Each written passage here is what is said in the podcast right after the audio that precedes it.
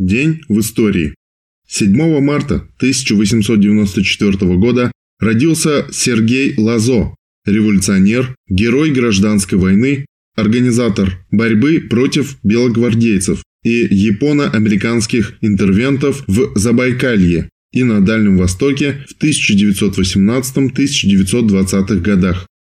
7 марта 22 февраля 1917 года Дирекции Путиловского завода объявлен локаут. Прошла 20-тысячная демонстрация путиловских рабочих.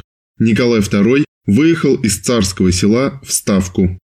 7 марта 1954 года сборная команда СССР по хоккею с шайбой впервые приняли участие в чемпионате мира и стала победителем, обыграв сборную Канады.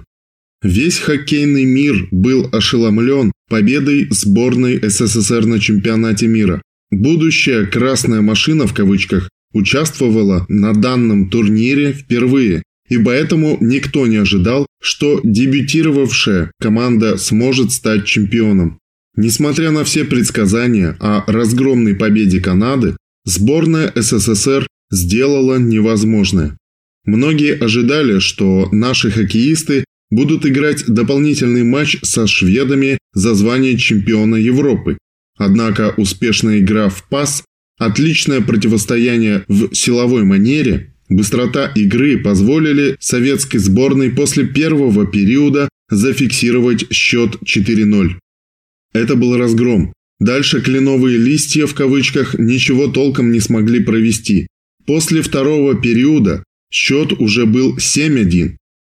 Канадцев в третьем отрезке игры хватило лишь на один гол.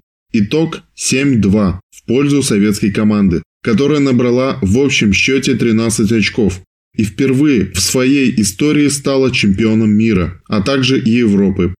Победу сборной СССР принял как сенсацию, не ожидая, что и в будущем она сможет играть так же и побеждать.